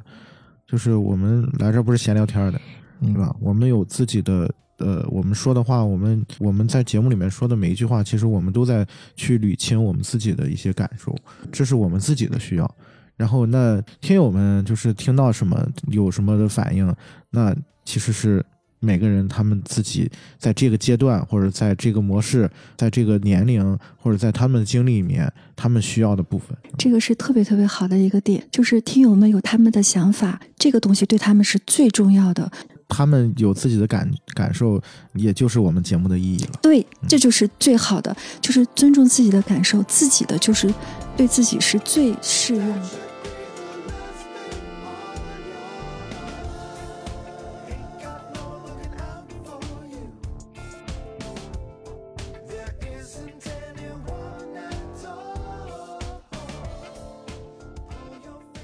嗯，说到这儿，我我突然在想，继续往下分享一下。就那个当时这两个人说完之后，有另外一个人呃是开口说话，这个人是我非常喜欢的一位歌手。这个人他说了一段，我非常非常喜欢这个歌手，并不是因为他歌唱的好，是因为我喜欢我赞赏这个人，我喜欢这个人，因为这个人某些方面是他是非常真实的。一看我喜欢他某些方方面，可能是我和我比较像嘛。啊，这个人他说一件事儿啊，他说刚才就是第一位嘉宾那个人说的那个那个事儿呢，嗯我可能就没法共情嘛啊，就是可能就是感到，因为他成长经历很不一样。他说，呃，我的这个成长经历呢，就是家里面就是各种爱，各种围着我。他说有一次他爷爷去世了，爷爷去世之后呢，他父亲。然后和他和他和他妈的，然后就去医院。然后呢，他父亲就在路上就说说，就各种说说没事，坚强点啊，没事。然后到了医院之后，他父亲跟他说了北京话，说说不就是个死吗？然后就跟他说说没事，你就是不用太慌张啊什么的。然后也不让他去看他爷爷遗体啊什么的，就是尽量不让他让小孩旁边待着啊。然后就是到到了那个停尸间，可能是让这个小孩就出去了，就让这个歌手就出去了。出去之后呢，等他儿子走远了之后呢，其实他儿子没走远。这歌手就是在那趴着门缝看，就看着他父亲就可能哇哇大哭。这个故事其实对我其实挺触动的，因为我也有过这种经历，就是我我在我奶奶去世的时候，那个时候我对死亡没有那么多考虑。就像这个歌手说的，说他父亲他家族对于对于他的一个呃死亡的教育是比较开放式的。说死亡没有那么可怕，但我当时我奶奶离世的时候，我还没我还没有开 开始思考过这个问题。家族人可能有某些方面也是稍微有点避讳的啊。然后我印象特别深，离世那晚搞得很晚，然后可能我们凌晨才回来。回来的时候就是我爸就说让我妈先走，我妈可能后面还有事儿嘛。然后我妈先回家开门了，我们就在我们家楼下那个附近的一个小超市，那个凌晨当然都都关着门啊。我就和我爸一起一起往家走，我妈先回去了，然后我爸走了慢。然后我爸就就跟我说说，就是你也回去吧，我在这儿坐会儿。这是我人生中第一次，我爸跟我说让我单独回家，哦，然后他要在外面坐一会儿。我说怎么了？然后他说没事，他说你先回去吧。他说我在外面待一会儿，我就往回走。往回走之后，我我当时知道我爸肯定是情绪上绷不住了，因为他之前他虽然哭了，但是他没有特别伤心。我印象特别深，就往往回走之后，回头我看了看他，就是我看到一个成年人。低着头坐在一个就是那种超市的门前的台阶上，低着头坐那儿。我现在才明白，就那时刻代表了什么。就是我后来我看到这个综艺的里面，这个歌手说的这番话，我才知道发生了什么。就是我才回想起当时我有一些那个情感在里面流动的各种思绪吧。嗯嗯，就我现在在讲起这个时候，我的心情还是比较平静的。就是可能是成长了嘛，对于死亡，对于很多的事情，可能可能看开一点了。但是可能。呃，十几年之前的我不是这样，我每次讲这种事情的时候，就是泪崩的状态，就是完全就绷不住了。嗯，我对死亡的感觉，我说我之前可能比较容易流泪啊之类的，我是觉得可能就是这个人没了，就是说白了，我觉得这亲人没了，再也见不到了，就是这种普通的这种这种情感可能比较强烈。现在看来就是比较能理解了，就是为什么这个歌手说他的父亲。对于他的这这方面的影响，还有我的父亲对于我这方面的影响。父亲表面上跟你说没事儿，这都没事儿，但为什么他事后说你先回去？对，现在我就理解了，这可能就是父爱嘛。嗯，聊这么多啊，我们再回到这个电影。刚才从这个关于这个她男朋友离世这一块儿，我们再回到这个电影，就是你们觉得朱莉女主朱莉啊，在每段关系里面，她到底想要的是什么？就是她到底在干什么？重复什么？想要什么？他就想要他想要的东西，嗯然后他虽然不知道那是什么，那他就去要。我觉得这也很好，就是他没有非常非常的固化。他虽然有创伤，但是就拿我自己对比，我是固化的非常非常严重的。我是必须要让自己接近于我道德上完美，我才能配活着的。嗯他显然不是，所以我觉得甭管这个人想要什么，他去不是特别伤害自己的方式都是可以的，都能得到一些东西。我觉得他反而是他没有想想要什么，而是直接感受了我我现在跟着直觉来对对我现在喜欢什么，他这种状态是否可以说是自洽呢？因为我我知道啊，就是每个人看这部电影，他对男女主是否自洽有自己的评判。就是你们怎么看女主是否在这个前面这这段这几段关系里面，她是一个自洽的状态，还是说她自洽里面其实她不完全是自洽，她是有迷茫的，不完全。她是痛苦的。其实现实当中，我们说的自洽都是那一刻，我觉得是自洽的。这个自洽也是一种评价吧。说实话，是自由，我觉得是更自由呃确定一些吧。啊、他还想清楚了，就是我们现在要达到那个自由，还是有相当长的路程要走对啊、就自由源于你对自己的全部了解。嗯其实这个电影就在讲什么？这个女主啊，在和不同的呃男朋友相处的过程当中，嗯包括她的经历、她的工作转化，其实都在不断的去探索他自己的那些内在的那些状态吧，嗯啊，那些创伤也好。那么，如果能够回过头来再看这些东西，那这个就对他有意义了。对，没有一个最好，也没有个最完美。刚才玲玲在讲的过程当中呢，其实我们每个人人生都是走过来才会看啊，有遗憾或者有什么东西，那都是我们需要经历的。如果我们知道了这样不好，我们还会那样做吗？这就是我们能不能看到了这个东西，能够明白哦，我这些东西是因为我无意识当中重复的东西。那我知道了这个东西的时候，我可能就会不去重复它，嗯这才是有意义的。呃，只是说现实当中呢，我看不清这是我的重复的东西，总是在那个状态里边就觉得，因为在那个过程当中呢，我们都觉得，哎呀，这是我最想要的。其实我连我自己都不知道，我怎么知道我想要什么啊？所以说就字，体还没有建立，对对他还没有清楚啊。就是我说，就是但其实也没关系，对，我们在成长的过程当中会有一个什么误区呢？就会总觉得，哎呦，我这样不对了啊，应该是这样的，成人是这样的啊，其实不是啊。对，抛开这些，对啊，就是嗯你知道了，你你不会那样做啊。对不起，夕阳，你是学心理学的，你看自己其实是能挺早的看，但问题是我的想法就是，看到了也未必能做到，但总比看不到好。这这是一方面，还有就是看到了，如果那个症结很深，也需要一点一点、一点一点的来，允许是非常难的，但是确实是要一点一点来的。嗯看到是第一步，看到的也不是全部，只是这一刻，我觉得我看到了一部分。然后就像拼个拼图一样，我为什么现在对这种家族的东西感兴趣？因为我觉得我就是有很多拼图拼起来的。你看这个女主，她很少有大哭的镜头，她每次要更换环境和男友的时候，脸上都是打着光的。他很喜欢奔跑，我我觉得是这样，就是这个片子它其实就是说了这个事情。一方面，我觉得就刚才大家说的这个这个事儿，你首先必须要去经历的这个事情，就是到这一步发生了，它就是要这样发生。而且它绝对是有意义的。对，然后就是所谓的看到嘛，他在这个电影的最后的时候，那个 Excel 跟他说过一句话，就是临死之前嘛，然后他们最后一次见面的时候，他说：“你看我，就是我现在只能往回看了，往后面看了，我看不到前面了。”其实这句话我觉得很重要，就是刚才于果老师说那个，你是只有经历之后，你才会去说我我回去看一下我刚才发生了个什么事儿。你在那个当下的时候，其实我现在我现在采取的方式，嗯其实跟女主有一点比较像的是，因为我之前是属于那种想的比较多的那种人，但是后来会发现，就是越想越不清楚。我现在可能会去更多的就是说，就像之前我们聊天的时候我会说，就是尊重自己感受，就这个感受可能是不清楚的，可能是你就是一种模式，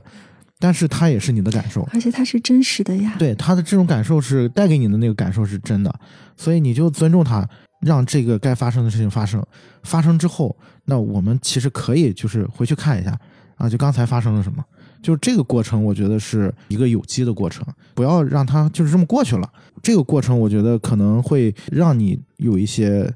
不一样的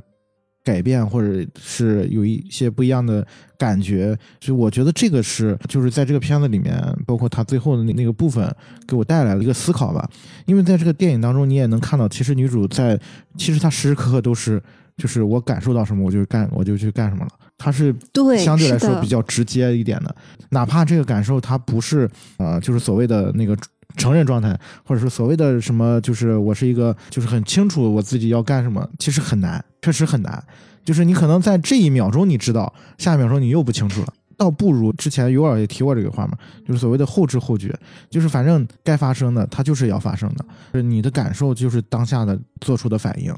那就让它发生。你后来回去自省、回去看的时候，得出的结论也未必是对的，没关系，没关系。但是我觉得这个过程很有必要。是很有必要。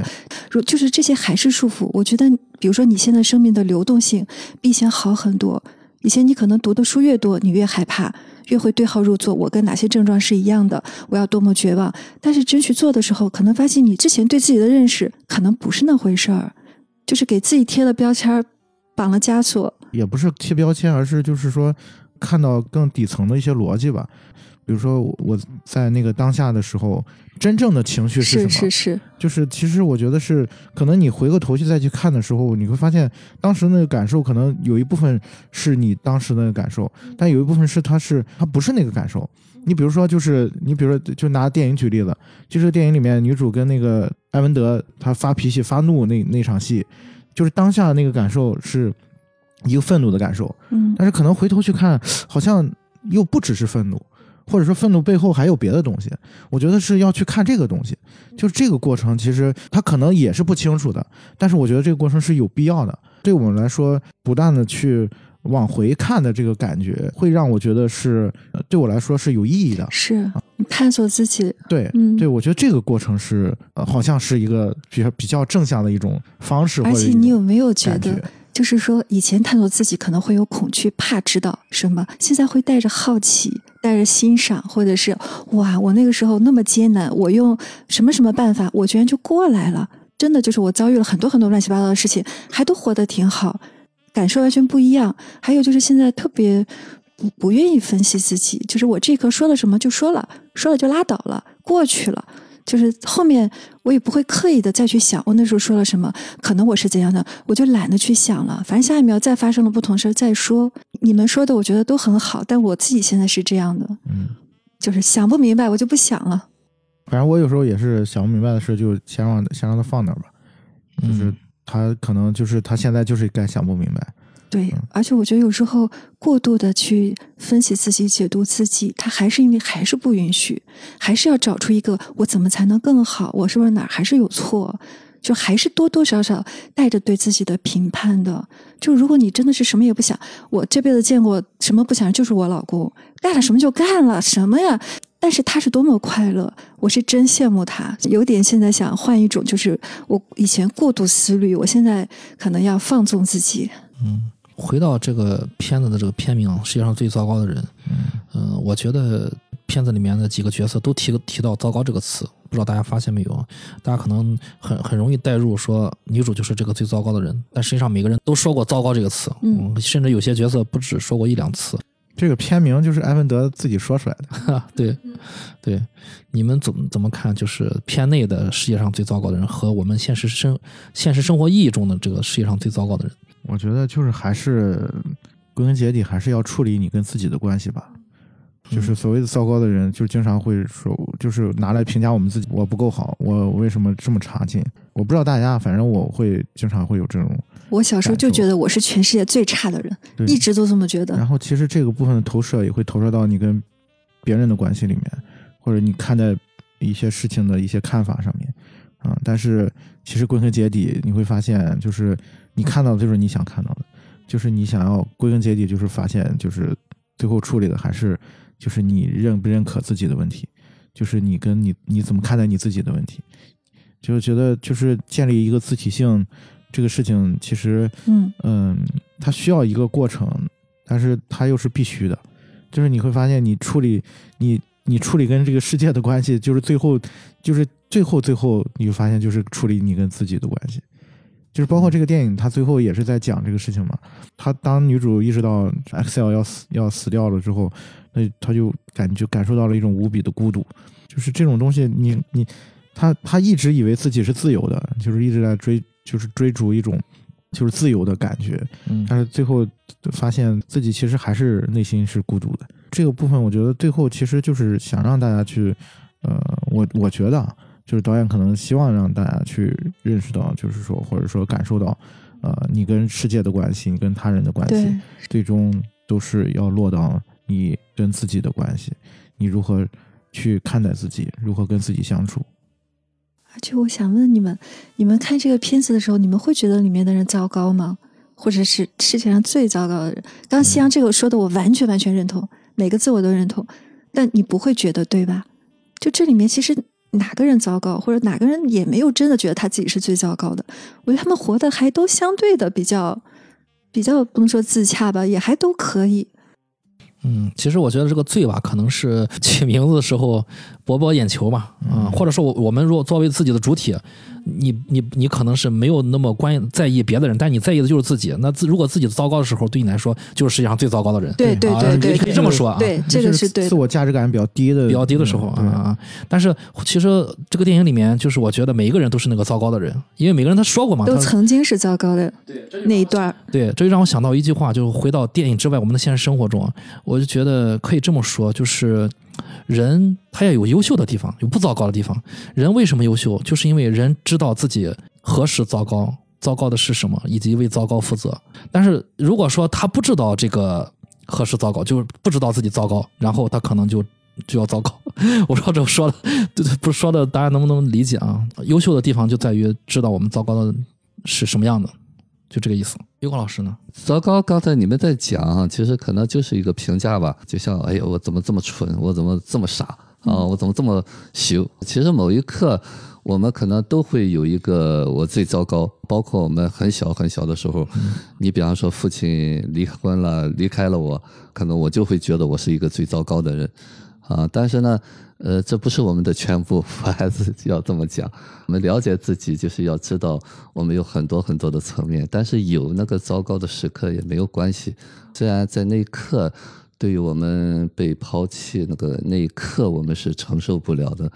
但是呢，我们要知道，我们今天都不是谁能把我们抛弃的，谁能把我们伤害的，这个才是最重要的。刚才夕阳在说回头看哈，其实现实当中有好多好多的学员会这样讲。其实我看到的夕阳的改变是什么呢？就是之前我们总是害怕，就会设计，哎呦，我要穿个什么样什么样。当我稍微大一点的时候呢，可能我就没有那么怕了，就像这个女主一样。但是呢，不代表我那个怕的部分没有了。对，啊，其实这个东西呢，其实这就是我一直在说成长有意义的地方，就是我必须要知道我有那个怕的，一旦我回到那个怕的时候呢，可能我就完全崩溃了。这也没有关系，这只是一个至暗时刻吧。啊，但是呢，我还会转眼之间就是天晴，这个我们还是有机会的。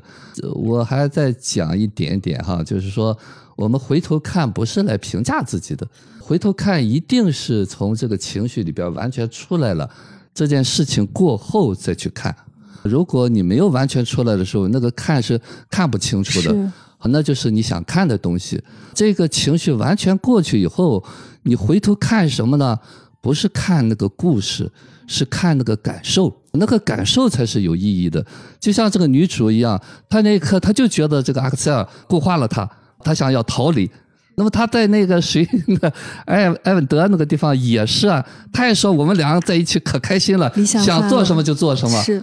其实他和那个阿阿克塞尔也是一一样、啊，模一样的开头对呀、和结尾。哎其实他那个一开始他花了那么大的篇幅讲那个出轨那一段的时候，两个小孩说：“咱不出轨，咱不出轨。”哎，对，其实，就可以自就是划定一个界限。哎，对，那出轨是啥？其实那段在我看来没什么意思，真的就是做个游戏虽，然虽然对啊就是导演拍的很好，但是那段我看了就没什么意思。我觉得这两个人做的事儿没什么意思。嗯对嗯就是但是现实当中，我们经常我就想抓紧嘛，干什么？要么就要 要么就一刀了两断，像跟赛尔一样，我们再不联系了，对吧？对要么就你明显你们俩不想不联系，那就抓紧该干嘛干嘛，对吧？其实他们把这个出轨啊，就是当成一种到了一种犯错的一个境地了。就我们这样都不算出轨哈，都不算出轨啊。小孩在一起过家家，其实其实真的亲密关系里头，也就是过家家。他就是在告诉对方，我想跟你出轨。哎呀，我们这不算，就是就是我想跟你这样嘛，我想跟你这样嘛，这些都不算嘛。那么算了呢，在后面嘛。所以说，说实在话，刚才玲玲在说看到哈，我有时候经常讲，这是一个伪命题。嗯，当你没有在一个当下成人状态的时候，那不是看到。但是呢，我们必须要练。对呀、啊练什么呢？练另外一个视角，这就是我们经常那个无意识的重复的模式。模式带出来什么东西是重点呢？是情绪是重点。不管和谁玩，玩到最后你都是要那个，比方失落感、那个悲悲催感或者那个愤怒感，这才有意义。嗯，所以说看什么呢？是看我玩的这个游戏的这个重点，不是说我怎么演的好不好。大多数人是在这儿，哎，我这个错了吧？啊，我是怎么了？我成渣男了？我成渣女了？不是，贴个标签上去。哎，对对对，那不是看。当然了，我们能够真的看到那一刻的时候，我经常跟学员讲，如果你们真的看到自己的时候，你那刻一定不会来问我，你就知道了，看到了。就像我说你是成人的时候，你也不会疑虑我是不是成人。对呀、你根本不会想这个问题。对，但是呢，这个过程当中呢，就是源于我们不断的去跳出来看自己的模式。如果你不看的话，你永远在重复过去。所以这个东西呢，才是我一直在强调的。我现在觉得看的最好的，我亲身经历的方法，就是前一段在咨询里面，我回到了我最原初的那个最痛的那个点，伤疤被揭开那一刻，我跟咨询师都很害怕。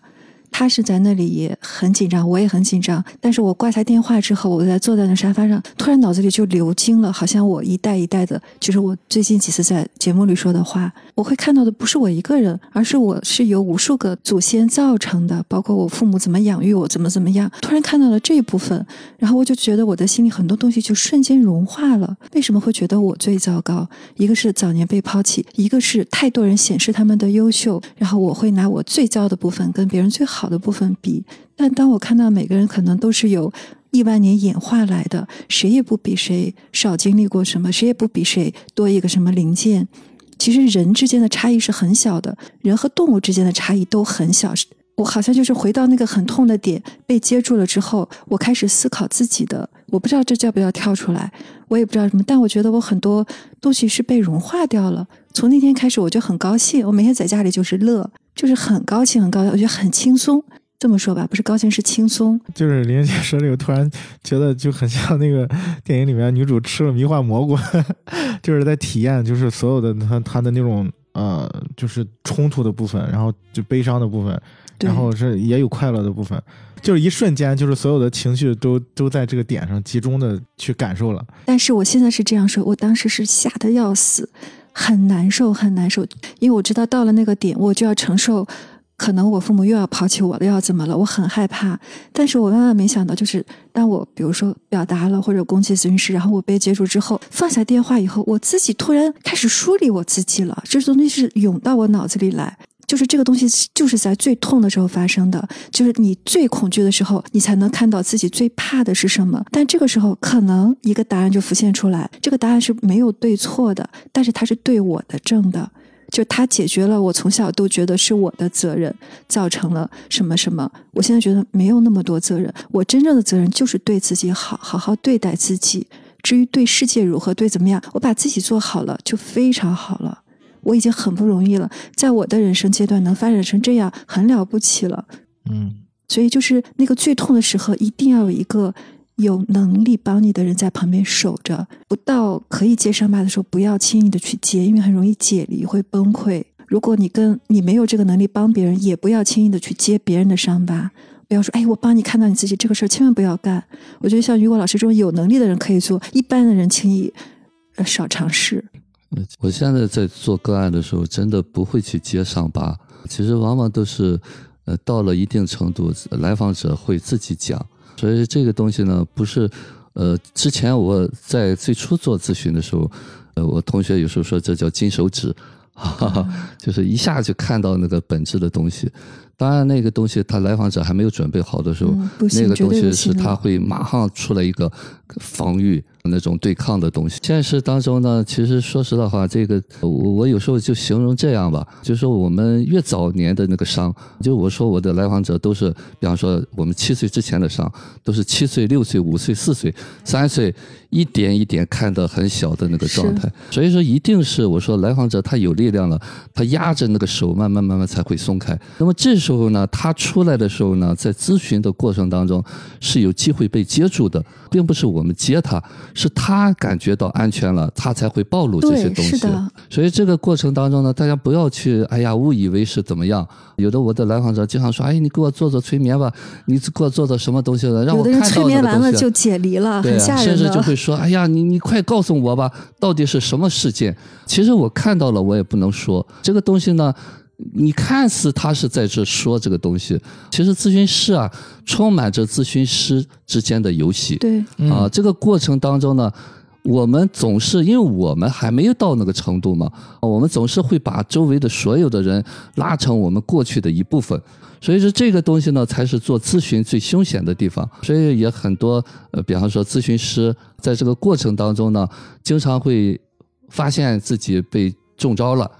带进去了啊。哎，对对对啊，这也就是说我们没有准备好。那么这个过程当中呢，其实呢，这就是我们咨询师需要成长的一个部分。当然了，来访者和这个咨询师都需要成长啊。那么这个成长的过程当中，其实助人啊就是互助，对，并不是说咨询师有多高明。这个东西呢，就像在节目当中说的一样，就我们说，比方说你是 A，其实不一定是 A，但是呢，他通过你说的 A，他能够领悟到 B，这个东西才有意义。我们叫搅动。打破了你固有的模式，不代表我说的那个东西对，只是说你知道哦，原来我可以另外一个看到，你发现了一个 B，啊，这个东西才有意义。咨询师他怎么能知道你呢？啊，是你来讲述的，我大约母的给你指了一个方向，那么剩下的东西呢，一定是自己的，自己才是真正自己的疗愈师。但是这个自己是什么呢？就是我们能做的，把这一部分给你梳理出来，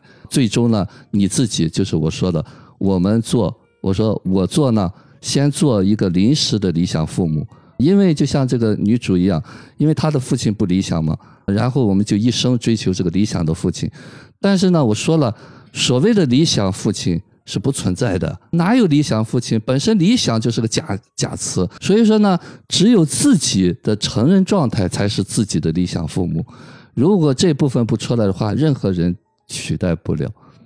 啊，所以最终呢，我们一定是自己那个成人状态出来了。我说成长的结果是人格整合，知道了我有这些东西没有关系，但是呢，我有一个主导的一个东西，我可以接住这一切，甚至我可以继续用这一部分。所以说，不是改变，是接纳。当然，接纳也是需要一个过程吧，不要着急。而且就是说，在这个过程里，就是当你的痛点被揭开，如果对方他深深的理解，并且在那个时候他跟你共振了，就是他理解你的这个痛苦，理解你的需要，他表达了他的同情。当这个共振的瞬间，他是能带来治愈的。但是一定是这个人他是跟你共振了，就是如果你有幸的在生活里面找到可以跟你理解你有共振的人，这个是多么难，我找了多少年都没有找到。所以有的时候。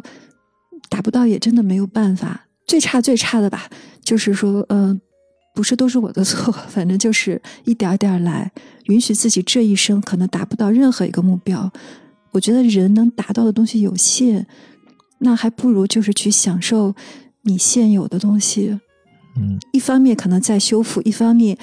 赶紧去享受现有的，因为你身上什么都有，你的潜力是巨大的。但是当你给自己一个固化的定义，你就没有办法去发挥。嗯，刚才就是这个呃，于果老师说这个搅动啊，我们抛出 A，然后联想到 B，呃，其实我们直播间也是这样，就是我们命派的这个节目，其实就相当于给大家一个搅动。我们每个嘉宾在里面说出来的 A，啊、然后大家各自说出各自的 A。我们听众嘛，听到 A 之后，是否能想到 B、C、D 啊、这是大家的。就是收获了，呃，如果大家在收听的时候，可能没有能产生 B、C、D，或者说没有没有什么太多的那个进展的话，其实我个人建议还是去找专业的心理咨询师去做心理咨询，因为因为我们的节目它不是一个咨询室，虽然我们的声音里面有专业的咨询师去给大家说各种各种各种各样的事情，但是实实际上这个节目不是一个咨询室，因为没有互动啊，我们永远不知道你们处于一个什么样一个状态，我们只是就一部电影去做一个解说，我们抛出我们的 A，所以说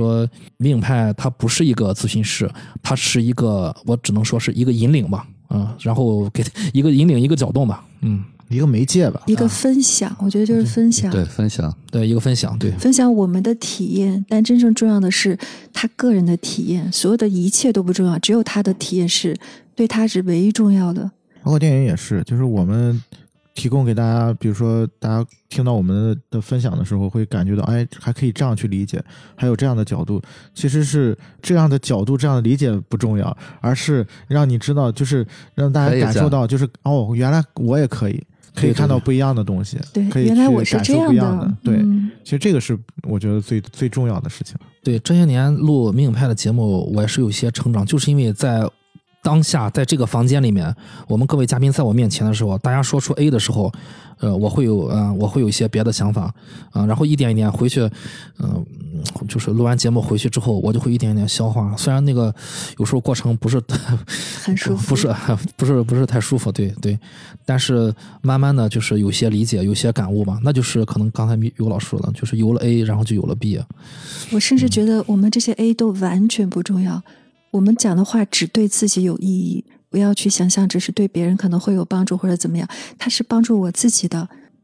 因为会有人跟我说，就是哎呀，你这个想法好厉害，或者我可能永远不，那都是有一个这种比较的心理。什么叫最糟糕？加了个“最”字，就是因为比较了。那你要不去比较呢？就仅仅是我呈现了我而已。可能也是他的一种需要呀。就这个东西，就每个人他的想法是千差万别，所以说我就觉得就是不重要。就是我们的节目其实大部分确实就是我们自己的一种需要，然后剩下的那个部分就让它流动吧，就是它有它的归宿，有它的生命。就是我现在就觉得，人这个东西本来就是多样的、复杂的，有各种层面的，一定要看清楚这一点。就是说，你可以看不清自己，但如果你不承认人性，就我一个朋友突然出家了，然后他说高僧大德现在很少见，怎么怎么样，他要跟什么？可能是我说你在最卑微的人、最卑鄙的人身上看到的人性，跟高僧大德上的人性是一模一样，没有差别的，一样的复杂，一样的多变，一样的就是有各种各样的层面，没有区别的。就是一定要说一个高僧就是比一个最卑贱的人怎么样吗？我觉得你从任何一个人、任何一件东西上面，你可以得到的东西都是一样多的。如果你承认这一点，你就不会觉得自己糟糕了。谁也没有办法，都是人，是和拉塞，在你看不见的地方痛哭流涕，或者是卑鄙弱势，是同时存在的。